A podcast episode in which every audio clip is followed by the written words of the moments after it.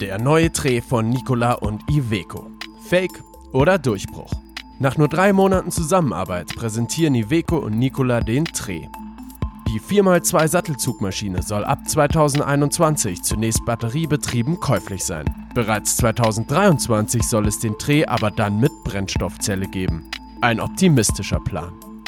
Wir wollen wissen, wie realistisch ist dieses Ziel?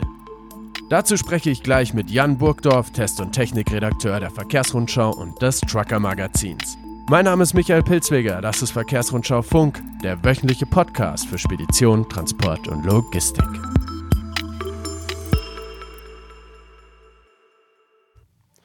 Ich begrüße Jan Burgdorf. Hallo Jan.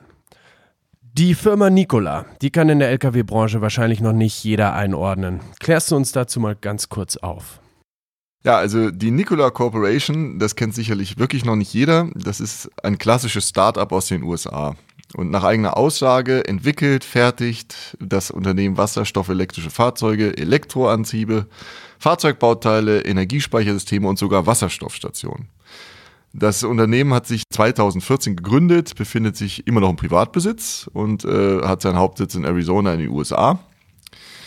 Ja, und die Firma Nikola hat bereits auf der anderen Seite des Atlantiks mit seinen Eco-Modellen Nikola One und Two, die ebenfalls mit alternativen Antrieben laufen, von sich reden gemacht.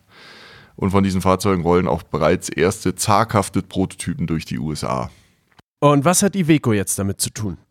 Ja, Iveco hat sich kürzlich, genau gesagt vor drei Monaten, an dem Unternehmen Nikola beteiligt mit einigen Prozent und dann verspricht sich die klassische Win-Win-Situation.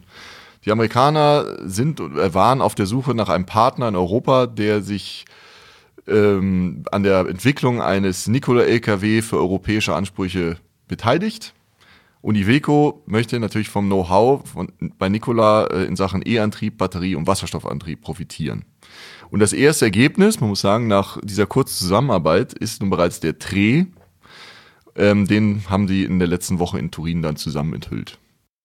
Und an dem haben dann beide Hersteller zusammen entwickelt. Ja, sagen wir so, also Iveco liefert die Hardware. Das kann der LKW-Kenner trotz der umgestalteten Front mit diesem ungewohnten Nikola N in, im Kühlergrill sofort sehen. Man sieht also, dass es sich hier um die aktuelle Schwerlastbaureihe S-Wave von Iveco handelt. Und vor diesem Hintergrund ist allein schon interessant, dass er einen völlig neu gestalteten Innenraum mit digitalem Bedienkonzept und Kamerasystem anstatt Außenspiegel bereithält. Da lässt der Mercedes-Benz Actros grüßen. Und Iveco-Mitarbeiter haben da bereits durchblicken lassen, dass der S-Way in einigen Jahren auch ähnliches bekommen könnte. Das ist schon allein interessant. Und Nikola ist dann für die Technik zuständig, richtig? Ja, äh, korrekt. Ähm, die Firma Nikola ist federführend für die inneren Werte, also für den Antriebsstrang. Da wartet man aber mit mehreren Superlativen auf, die so ein bisschen stutzig machen. Allein der vollelektrisch angetriebene Dreh, der also mit Batterie angetrieben werden soll, soll 2021 in Serie gehen. Das wäre schon mal ziemlich früh. Was aber noch stutziger macht, ist, dass das Fahrzeug 40 äh, Tonnen ziehen kann, äh, also insgesamt äh, wiegen kann mit Auflieger und dabei 400 Kilometer Reichweite bieten soll. Das wäre in jedem Fall schon mal eine Hausnummer denn es handelt sich dabei um eine zweiachsige Zugmaschine und da bleibt erfahrungsgemäß kaum Bauraum für die großen Akkupakete. Da drängt sich dann schon die Frage auf, wie Nikola das technisch umsetzen will. Noch mehr überrascht aber die Weiterführung des Plans, denn schon 3000, äh, Entschuldigung, 2023, also nicht mal in vier Jahren, soll es den Träder mit Brennstoffzellenantrieb geben. Und damit wäre man dann wirklich um Jahre schneller als die ganzen etablierten Hersteller, die für ähnliches deutliche, deutlich längere Entwicklungszeiten angekündigt haben. Das heißt, Nikola will die Branche kräftig aufmischen. Ja, das bleibt meiner Meinung nach erstmal abzuwarten. Denn äh, die vollmundigen Versprechen, die die beiden Hersteller da in Turin teilweise gegeben haben, die passen eben noch nicht zu den dort gezeigten Fahrzeugen. Denn bei denen handelt es sich bislang nämlich einfach nur um schön gestaltete Hüllen, ich habe mich drunter gelegt, da war keinerlei Antriebsstrang bisher verbaut, weder batteriebetrieben noch Brennstoffzelle. Also man muss dann eben erstmal sehen, ob der Zeitplan so überhaupt einzuhalten ist und ob das alles wirklich schon so weit entwickelt, wie die Amerikaner behaupten. Zudem bleiben da noch viele Antworten schuldig, äh, abgesehen, wie ich es eben angesprochen habe, wie äh, diese hohe Reichweite der Batterieversion zustande kommen soll bleiben wir auch bei der Bremsstoffzelle Fragen. Zum Beispiel, wie Nikola den großen Kühlbedarf eines 700 Bar-Systems in der kompakten Sattelzugmaschine umsetzen möchte. Denn darin liegt nach Aussage der etablierten Hersteller nämlich der Knackpunkt bei der Brennstoffzelle. Und wo soll der Wasserstoff dann herkommen? Ja, auch da hat äh, Nikola eine eigene Vision, die äh, meiner Meinung nach tatsächlich sehr visionär ist. Äh, Nikola träumt äh, davon, die, den Wasserstoff direkt vor Ort an den Tankstellen zu produzieren. Das wäre natürlich löblich, weil man dadurch natürlich Transportwege vermeidet. Und äh, diese Tankstellen sollen nach Nikola-Aussage 17.000 Liter täglich produzieren. Der Strom dafür soll und muss natürlich zu 100% aus regenerativen Quellen kommen, sonst kann man sich das Ganze sparen. Dafür werden pro Tankstellen, auch Nikola-Angabe, drei bis vier Hektar Fläche nötig für Solarzellen. Und das wird im eher eng besiedelten Europa sicherlich nicht ganz einfach, direkt an der Autobahn vor allen Dingen.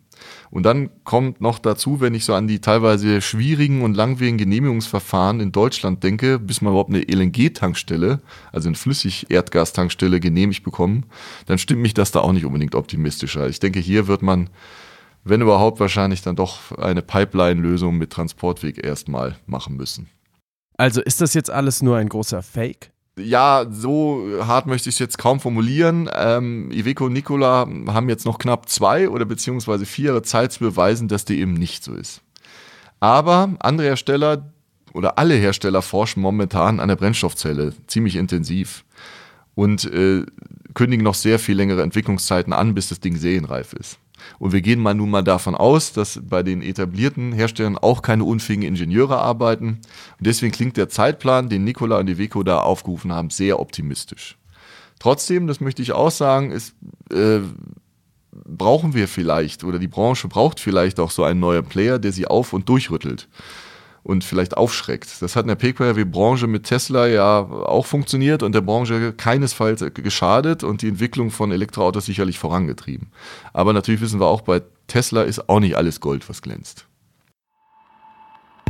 Vielen Dank, Jan Burgdorf, Test- und Technikredakteur der Verkehrsrundschau und des Trucker-Magazins. Diese Folge wurde präsentiert von transport-trainer.de, dem qualitativ hochwertigen Online-Weiterbildungstool für Lkw-Fahrer. Mein Name ist Michael Pilzweger. Ich wünsche Ihnen optimistische Ziele, die auch eingehalten werden. Und bis bald. Und wir sehen uns nachher bei der Weihnachtsfeier? Ich äh, bin tatsächlich nicht dabei. Äh, ich gehe nicht hin, nein. Ich hab, äh, muss Kinderdienst schieben. Ah. Ja, ist halt so, ne?